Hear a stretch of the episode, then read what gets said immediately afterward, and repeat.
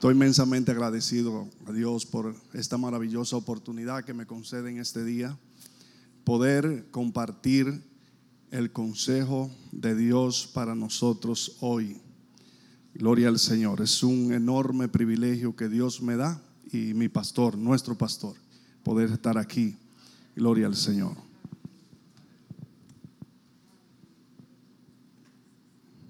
Quiero, por favor, compartir el versículo base de este día es Mateo capítulo 17, versículo 5.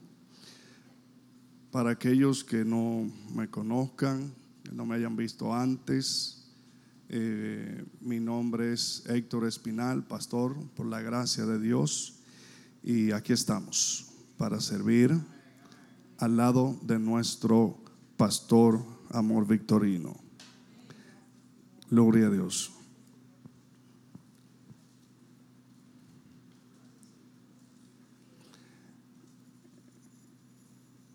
Este versículo nos dice así. Mateo 17:5, ahí está, ¿verdad? Mientras él aún hablaba, una nube de luz lo cubrió. Y he aquí una voz desde la nube que decía, este es mi Hijo amado en quien tengo complacencia. A Él oíd. Este es mi Hijo amado, en quien tengo complacencia. A Él oíd. Padre, gracias. Gracias Señor porque al pensar tener que venir hasta acá para exponer tus palabras, es causa de mucho temor, de mucha reverencia, porque vamos y voy a ministrar a tu nombre con la única intención, el cual tú conoces, y es que tu iglesia, tu pueblo sea edificado este pueblo que te ama, que te sirve, y aquellos que aún no te han conocido, que están presentes, puedan tener una noción clara de quién eres tú, Jesús, de lo que tú significa para nosotros. ¿Por qué disfrutamos adorarte, alzar nuestra voz? ¿Por qué disfrutamos estar en tu casa juntos? Señor, en mí no hay nada de valor. Tú eres todo para mí. Sin ti es imposible que yo pudiera siquiera pararme en este lugar. Mucho menos hablar de ti, de tu palabra. Por eso me rindo ante tu presencia, Señor. Reconociendo que soy barro en tus manos, alfarero divino Ayúdame Espíritu Santo a pensar alto, sentir profundo y hablar claro en este día. Y que toda la gloria y que toda la honra seas para ti Jesús. Solo tu nombre siga siendo exaltado por el poder de tu palabra. Ministra nuestros corazones, quebrántanos, haznos ver lo que hasta ahora no hemos visto Jesús por el poder de tu Espíritu Santo. Quebranta el corazón endurecido y póstralo ante tu presencia por el poder de tu palabra. Oh Padre, en el nombre de Jesús. Amén. Y amén. Gloria al Señor. Aleluya. Qué bueno es Dios. Siempre fiel siempre fiel. Él dice que aunque seamos infieles, Él siempre seguirá siendo fiel. Sus promesas son fieles y son verdaderas. Yo lo creo 100% que Él es fiel y que Él es verdadero. Y en este maravilloso día, en esta maravillosa mañana, hay un sencillo tema Y estas palabras son muy conocidas para todos o la gran mayoría. Y ya pueden tener una idea más o menos acerca de lo que estaremos hablando. Pero quise tomar del mismo versículo donde leí y es esa, esas tres letras o esa frase para basar la prédica de este día y es a él oíd. A él escucha. A él oye. Previo al escenario donde se escuchan estas palabras, en el capítulo anterior, capítulo 16 del 21 al 28, Jesús anuncia su muerte. Y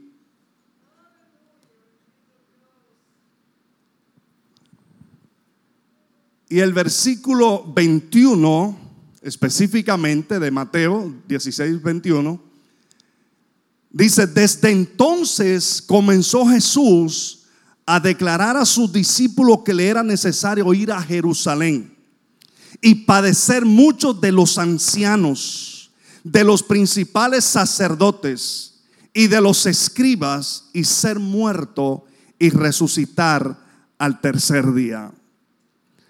Pedro reacciona de manera alarmado a esta declaración de Jesús y me llamó la atención lo que dice la traducción del lenguaje actual, el versículo 22 y 23.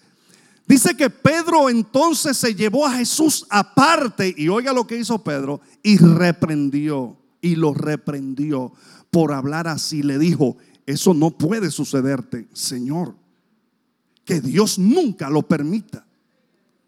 Jesús se volvió y le dijo, Pedro, estás hablando como Satanás. Vete, tú no entiendes los planes de Dios. Pedro, tú no entiendes los designios divinos. Y me está pidiendo que los desobedezca. El Señor le dice que hay que tomar la cruz y seguirle también le habla que al que, que al que quiera salvar su vida la va a perder. El que sirve al Señor, el que ha rendido su vida a Él, tiene que estar dispuesto a obedecerlo y aún si es necesario entregar su vida física por causa de Él. Eso dicen esos versículos es donde el Señor luego dice seis días después. Lucas en el capítulo 9, versículo 28 dice ocho como ocho días después. Hay una diferencia a partir del momento que se dijeron estas palabras que acabo de mencionar. Pero ese no es el punto, sino lo que cada uno, tanto Mateo, Marcos y Lucas, resaltan sobre lo que fue ese escenario donde se pronunciaron estas palabras. Este es mi hijo amado. Dice que tomó a Pedro, a Jacobo y a Juan, su hermano, y lo llevó aparte a un monte alto. Yo no sé, eh, y, sé que muchos de ustedes que han leído los evangelios se darán cuenta que siempre el Señor, aunque compartía muchas enseñanzas con todos los discípulos, o sea, los doce, pero habían ocasiones muy particulares que sacaba Pedro, Juan y Jacobo para llevarlo con él. La pregunta sería, ¿por qué el Señor estaba haciendo acepción de personas? Hace el pastor a mi eh, amor victorino cuando tiene un equipo íntimo de trabajo y de conversación. Está haciendo a sección de personas. No, no es a sección de personas. Lo que pasa es que Pedro y Juan eran y iban a ser los principales líderes y pilares de la proclamación del evangelio. Ellos tenían, ellos tenían que, en vez de recibir de otro, tenían que dar. Y ellos necesitaban esta experiencia, estar cerca de Jesús para poder saber qué iban a hacer en lo adelante. Entonces, Es el caso del apóstol o de Saulo de Tarso antes del apóstol Pablo. ¿Verdad? Una diferencia con la experiencia que tuvo Saulo de Tarso con los demás apóstoles. La experiencia de Saulo, capítulo 9 eh, eh, del libro de los Hechos, es única. Dice que incluso que si fue en el cuerpo, fuera del cuerpo, él no lo sabe, pero que fue llevado a un lugar, al paraíso de Dios, donde escuchó y, y vio cosas que es imposible expresar. Entonces son tratos particulares de Dios con cada uno de nosotros. Dice que estando ahí en el monte alto y, Lucas habla que fue a orar, se transfiguró delante de ellos. Se transfiguró. Wikipedia nos dice que la transfiguración es una transformación de algo e implica un cambio de forma de modo tal que revela su verdadera naturaleza. Nos sigue diciendo el texto y resplandeció su rostro como el sol y sus vestidos se hicieron blancos como la luz. Aleluya. ¿Qué escenario? Marcos 9:3 dice que se volvieron resplandecientes. La misma porción yo uso tanto a Mateo, Marcos y Lucas dependiendo lo que más me llamaba la atención de lo que ellos decían se volvieron resplandecientes. Y Marcos es un poco dramático, más que Lucas y Mateo. dice, muy blancos como la nieve, tanto que ningún lavador en la tierra lo puede hacer tan blancos. Él se fue, él fue más dramático al exponer y expresar lo que escuchó, porque Marcos no fue un testigo presencial. Lucas 9, 30 y 31 también me llamó la atención. Dice, y aquí dos varones que hablaban con él, los cuales eran Moisés y Elías. Y, y de qué hablaban con él, quienes aparecieron rodeados de gloria. Dice el texto, y hablaban de su partida que iba Jesús a cumplir en Jerusalén. Oh, wow. No solo hablaban, ¿qué hablaban? De la partida, de lo que iba a pasar en Jerusalén. ¿Quién era Moisés? Ustedes lo conocen, el representante de la ley de Dios, el que recibió la ley. Pero Elías representaba a los profetas, confirmando así, aleluya, que Jesús no era cualquier ser humano que estaba allí, era la representación del Dios eterno.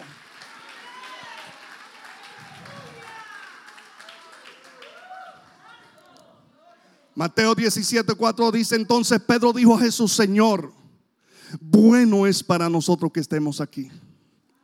Si quieres, hagamos aquí tres engramadas. Una para ti, otra para Moisés y otra para Elías. Y Marcos 9:6 dice, porque no sabía lo que hablaba. Marcos dice, porque no sabía de lo que hablaba, pues estaba espantados. Cualquiera, yo no digo espantado, mi hermano. Lucas dice que permaneciendo despierto vieron la gloria de Dios. El que quiera ver la gloria de Dios que permanezca despierto espiritualmente.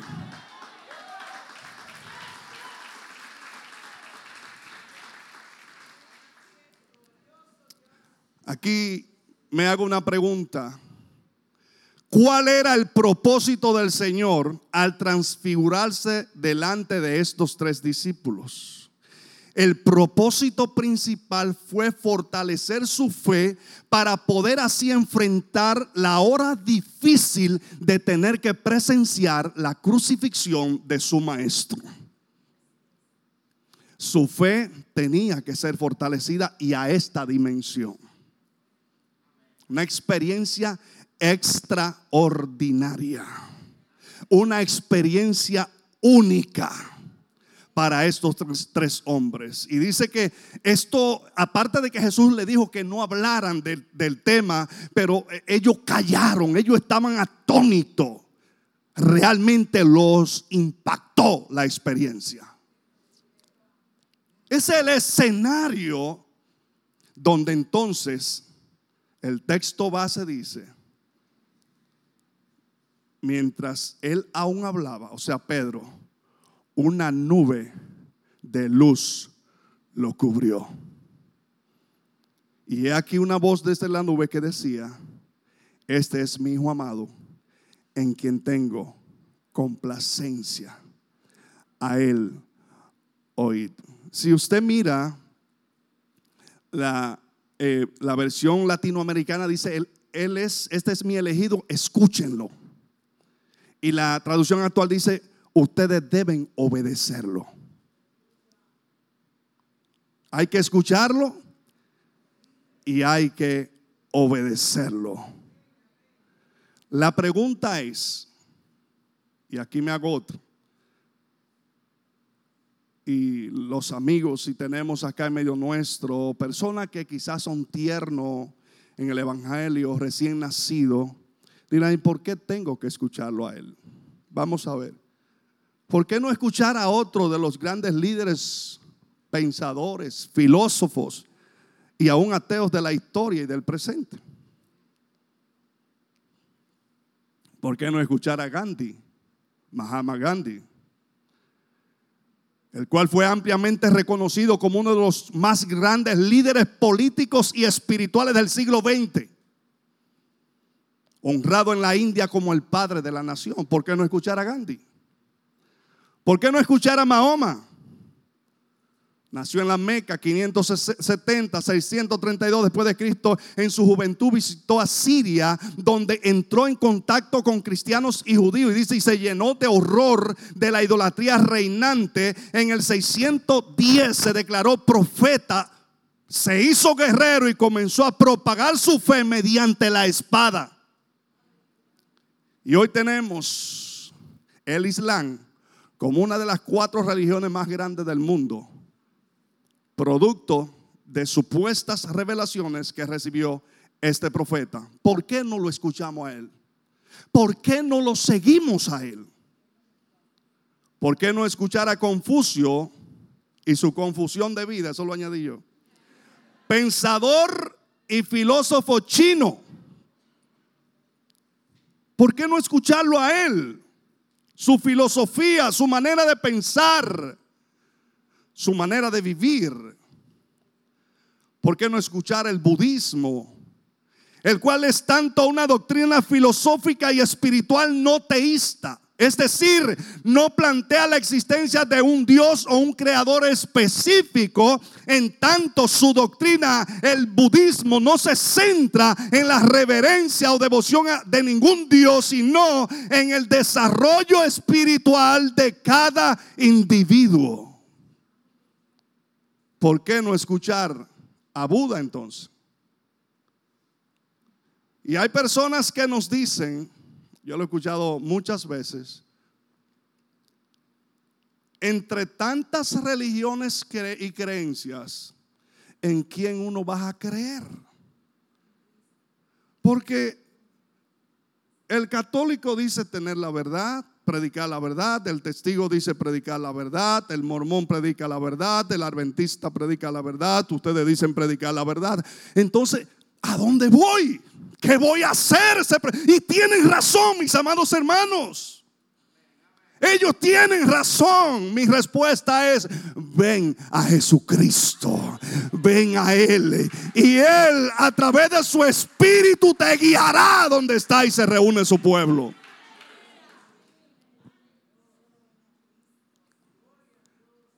¿Por qué no escuchar a Stephen Hawking? Uno de los más grandes ateos. En el pasado dijo él, antes de que entendiéramos la ciencia, era lógico pensar que Dios creó el universo. Pero ahora la ciencia ofrece una explicación más convincente. Aunque dicho sea de paso, la ciencia hasta el día de hoy no tiene un objeto de estudio para estudiar, valga la redundancia, sino que son teorías e hipótesis. Pero en el principio creó Dios los cielos y la tierra. Y ese texto le estará dando cachetadas y galletas y trompones a los pensadores, filósofos, científicos y quien quiera que se levante en contra de la creación por un Dios inteligente, un diseñador inteligente que está, que está detrás de toda esta hermosura que nuestros ojos pueden ver, porque lo que se ve fue hecho de lo que no se veía, lo invisible de Dios fue revelado a través de lo visible de lo que podemos ver.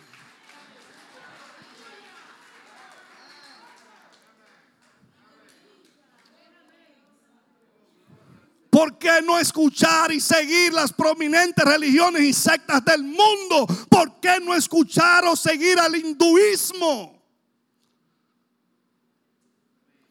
¿Por qué?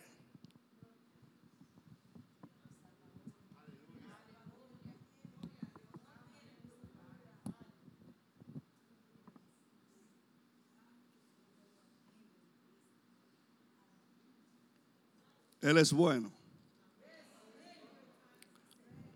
Por extraordinaria extraordinarias que fueran sus vidas, ideas, filosofías y creencias, ¿cuántos estarían dispuestos a depositar su fe y destino eterno en sus manos?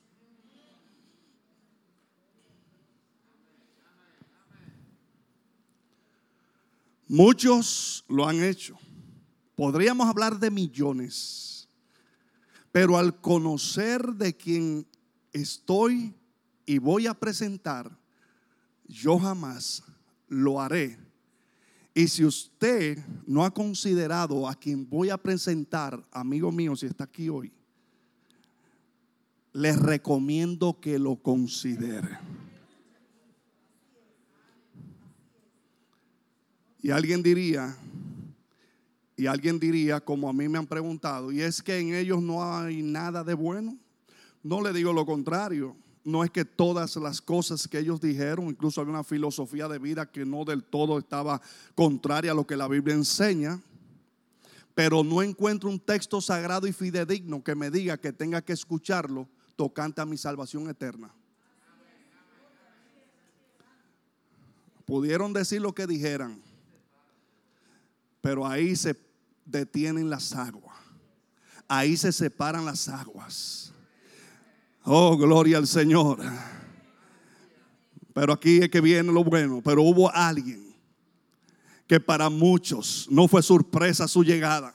Porque siglo antes se profetizó su nacimiento.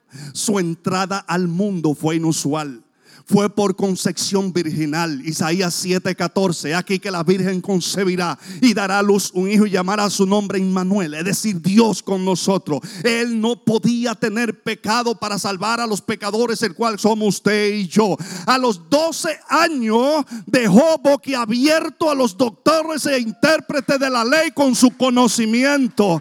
En el Evangelio de Mateo 3 16 y 17 nos dice, después que fue bautizado, subió luego del agua y aquí los cielos le fueron abiertos y vio al Espíritu de Dios que descendía como paloma y venía sobre él y hubo una voz desde los cielos que decía, este es mi Hijo amado en quien estoy complacido. En la colina de una montaña se escuchó la misma voz, según leímos. Este es mi hijo amado, en quien tengo complacencia. A él óiganlo a Él escúchenlo, a Él obedezcanlo. Después de su entrada triunfal en Jerusalén, unos griegos quieren verle y dicen en Juan 12, 28 y 29, Él dice, Padre, glorifica tu nombre. Entonces vino una voz del cielo desde las profundidades del firmamento, se escuchó, lo he glorificado y lo glorificaré otra vez. Y la multitud que estaba allí había oído la voz, decía que había ha sido un trueno. Otros decían, un ángel le ha hablado. Cada profecía, decenas y decenas y decenas de profecías, siglos antes de su aparición en el mundo respecto a él, todas se cumplieron en él. Él, dijo cosas que ningún ser humano pronunció jamás. Él y solo Él ha podido conquistar el corazón humano con el poder del amor. Mientras Mahoma conquistaba y le decía a quienes le llegaba con su evangelio, Mahoma oh la muerte con la espada en las manos sus soldados. Jesús no, Jesús es la expresión del amor de Dios para la humanidad. Es la más grande expresión de amor porque de tal manera amó Dios al mundo que ha dado a su Hijo unigénito para que todo, todo aquel que en él cree no se pierda, mas tenga vida eterna. Oh, gloria a su nombre. Gloria a su nombre. Gloria a su nombre. Gloria a su nombre. Aleluya. ¿Por qué escucharlo a Él? Pregunto por qué. Porque nos da la oportunidad de reconciliarnos con el Padre. Él nos ofrece su perdón. Cuando Él quiso revelarse a nuestras vidas, fuimos cambiados. No hay filosofía humana, humana que cambie el corazón del hombre. Solo el amor del Padre a través de su Hijo. No hay filosofía, no hay concepto, no hay pensamiento que logre cavar en las profundidades de un alma trastornada por el diablo y el pecado. Solamente Jesucristo, a través de su poder y de su espíritu, pueden cavar, pueden ahondar en las profundidades del alma y restaurarla, salvarla y hacernos nuevos. Solo Él.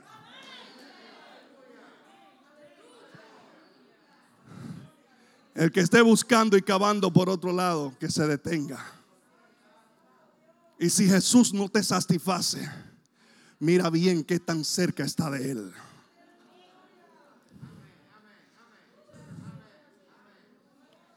¿Sabe que yo he escuchado personas que dicen, mire, yo estuve en la iglesia cristiana evangélica yo ahí no sentí nada?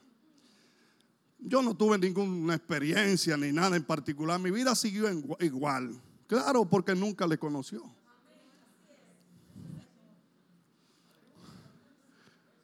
A las 6.30 más o menos del 5 de septiembre del 93, Él me atrajo a Él. Esa noche, sin nunca haber orado de esa manera, oré confesando mis pecados mientras el agua caía sobre mi cabeza, lloraba como un niño pidiéndole que me perdonara. Y sabe que al otro día, al otro día, yo era un joven diferente. A mí no me tomó tres, ni seis meses, ni un año. Es que al otro día yo era diferente. Sí, porque hay gente, no, usted sabe que al paso, métase con Dios, entra a la presencia de Dios, ore, busque, ayune, lea la palabra y sabrá si es al paso o es rápido el asunto. El que me ganó a mí para Cristo me dijo, Héctor, mañana tenemos un retiro hasta las 4 de la tarde. Era un retiro sin comida. Digo yo, ¿y qué es eso? No, eh, vamos, eh, estamos estudiando la palabra, cantamos, adoramos, predicamos, pero sin comida. Pero tú, como no sabes de eso, tú lo haces hasta la, hasta la hora que tú puedas, las 11, las 12, hasta la hora que tú puedas. Ok, el que llegó primero al templo fui yo, mi esposa es testigo, ya ella tenía un año allá. Todo el mundo admirado mirando este nuevo creyente. nuevo creyente no, este joven creyente nuevo, no todos lo sabían. Pero cuando son las 11, las 12, él me pregunta, dime Héctor, ¿cómo vamos? Digo, no, no, bien. Las 2, bien, llegado las 4, excelente, nos fuimos a la casa a comer. Primer ayuno, retiro mío, fue hasta las 4 de la tarde. Y sabe lo que me metió el Espíritu Santo en la cabeza para yo perseverar, solamente tengo que hacer tres cosas. Orar, ayunar y leer la palabra.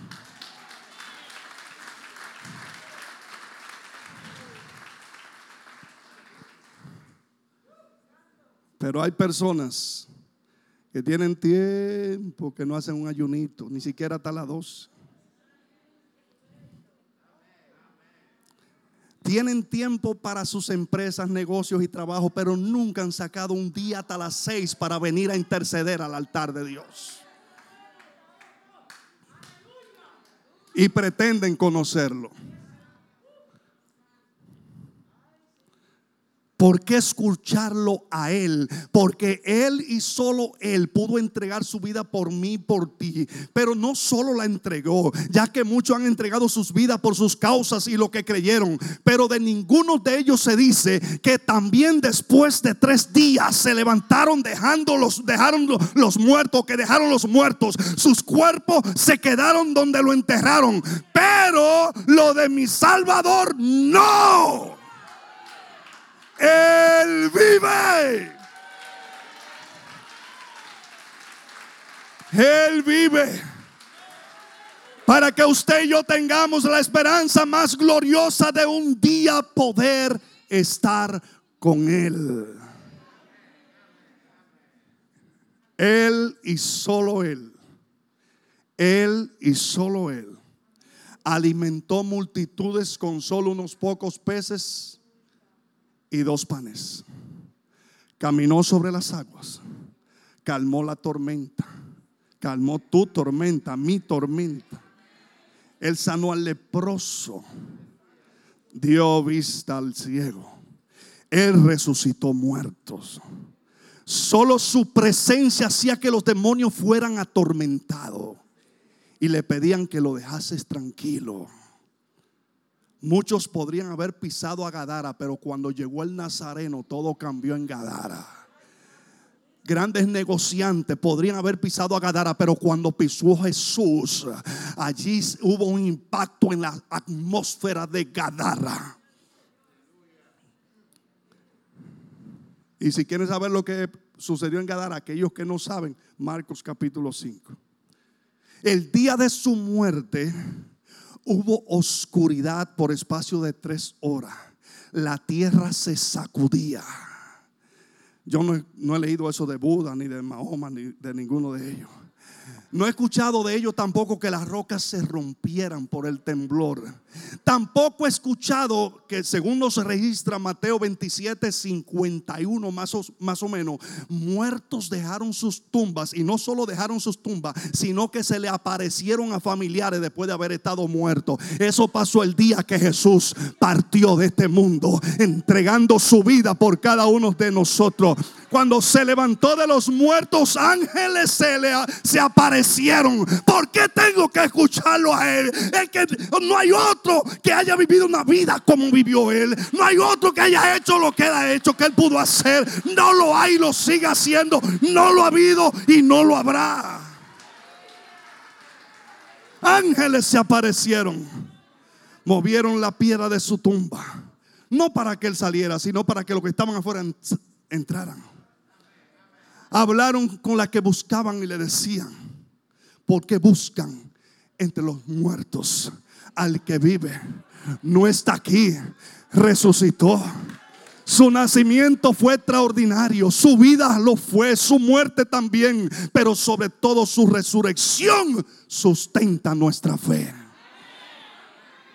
Es el sustento de nuestra fe.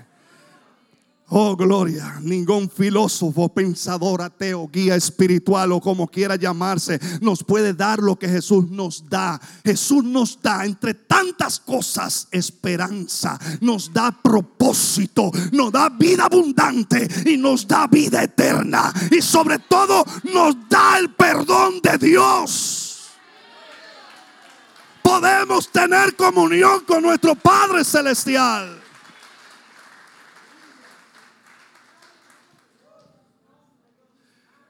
Juan 5, 24 y 25. Él nos dice, el que oye mi palabra y crea al que me envió, tiene vida eterna. Y no vendrá condenación, mas ha pasado de muerte a vida. De cierto, de cierto os digo, viene la hora y ahora es, cuando los muertos oirán la voz del Hijo de Dios y los que la oyeran vivirán. Qué palabras más extraordinarias. cada palabra que salía del Señor, de la boca del Señor, era extraordinaria. Solo que Juan nos dice mm, en su libro, en su Evangelio 20, 30, 31, que lo que está, está aquí se ha escrito para que creamos y para que creyendo tengamos vida. O sea, lo que necesitábamos saber está escrito ya aquí en los evangelios respecto a Jesús. Usted escucha, si usted ve algunos programas en Discovery, en diferentes programas por ahí, que apareció el evangelio de Judas, que solo Judas entendió a Jesús, o aparece de pronto otro rollo por allá, que de igual manera es un rollo porque ni aún ellos mismos entienden. Pero nosotros tenemos la palabra profética más segura. Él y solo Él nos dice que lo sigamos como el único camino. Él y solo Él posee y es la verdad absoluta. Y solo Él proporciona vida. Una vida que trasciende lo físico y temporal.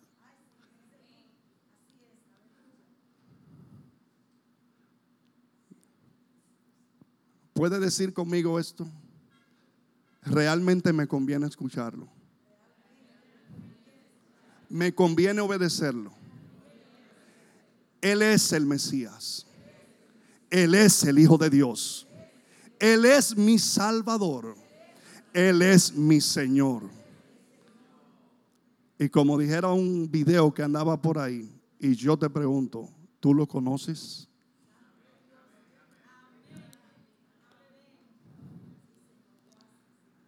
Si quieres saber más de lo que él dijo, ve a los evangelios. Léelo, reléelo y vuélvelo a leer. Y léelo otra vez. Y hasta que te vaya a esta tierra, síguelo leyendo. Porque sus palabras no nos cansan a los que le hemos conocido.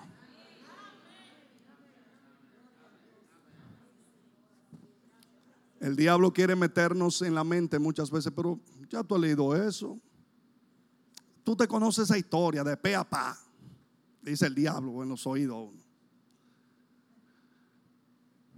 A él se le olvida y nos hace olvidar cuando debiéramos siempre recordar que la palabra de Dios es frequecita cada mañana. Y que lo que usted no vio o miró ayer en un texto, hoy recibe la luz de ese texto.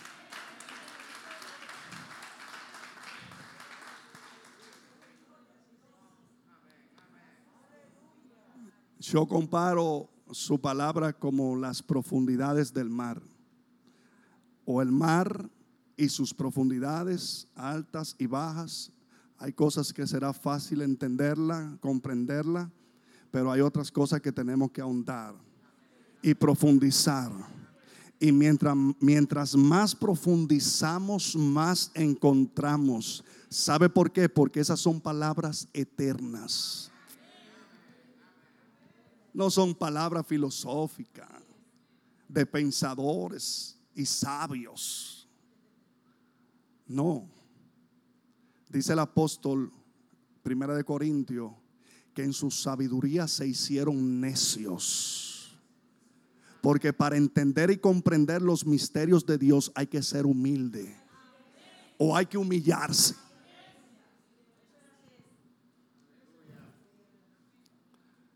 Termino con estas palabras dichas por él. Mateo 7:24.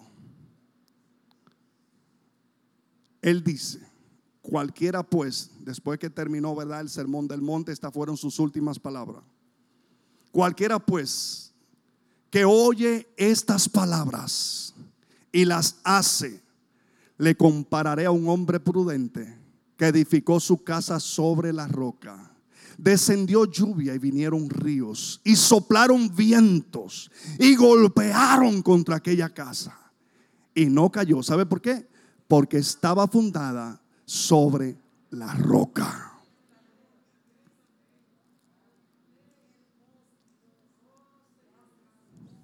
Algunas veces nos preguntamos, ¿por qué Dios fue tan severo con Moisés cuando tocó la roca cuando no glorificó a Dios en ese momento, mis amados, es que la roca es una representación de, Deuteronomio capítulo 31, 32.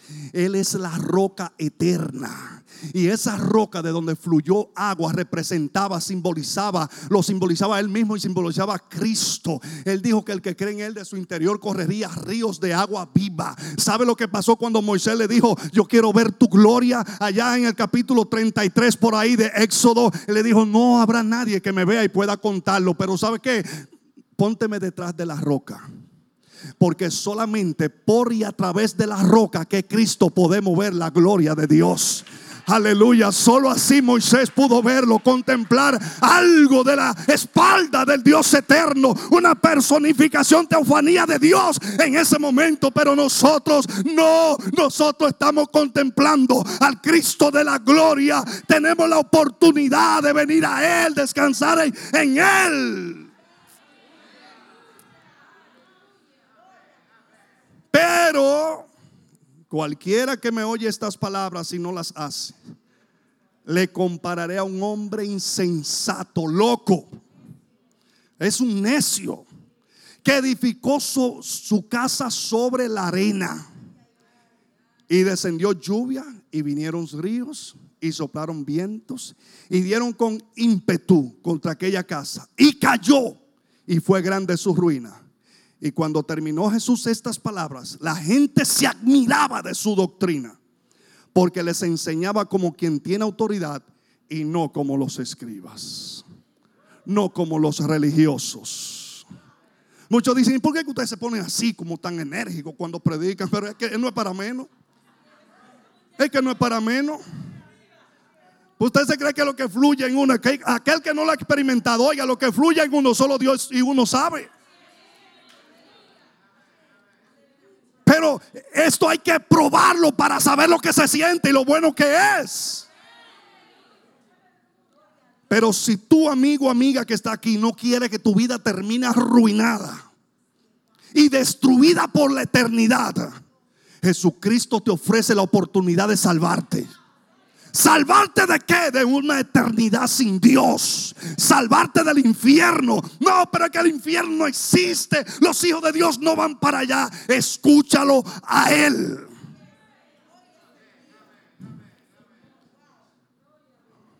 Si el infierno no existe, en Dios no hay justicia. Dios no es justo entonces. Usted sabe la, la gente, y perdóneme, pero si usted no está en ese grupo, no hay problema. Políticos que desfalcan el país y se mueren y se van como el rico aquel de la parábola, capítulo 16 de Lucas 19, con todos los honores la liturgia y que Dios te tome y que cuantas cosas y lo mandan para el cielo derechito. Pero el país lo defalcaron, lo robaron, explotaron los pobres, hicieron lo que le dio su gana. Hoy muy bien, que Dios lo acoja ya. Oh si ven, ven ladronazo para acá. No, se equivocó, se equivocó el diablo mentiroso, se equivocó. Para el cielo no va. No, y se van porque tienen los jueces a todo el mundo en sus manos. Puede hacer lo que le dé la gana. Pero con el juez de toda la tierra se equivocaron. Con aquel que hay que escuchar se equivocaron. Oh, bendito sea su nombre en esta hora. Despierta. Despertemos.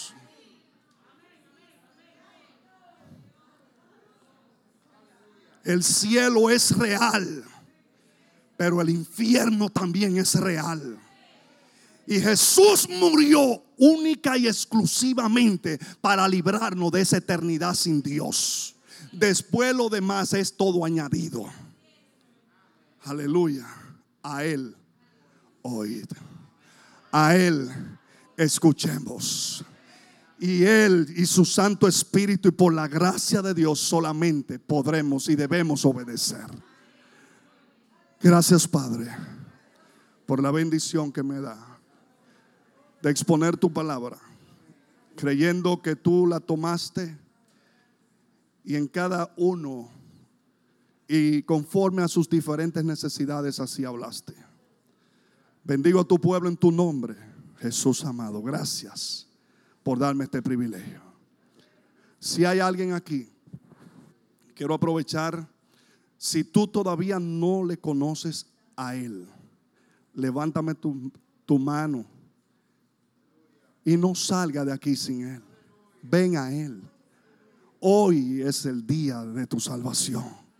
Acércate a Jesús. Él es la única respuesta. Ven a Él. Él te llama. Él te llama. Él te llama.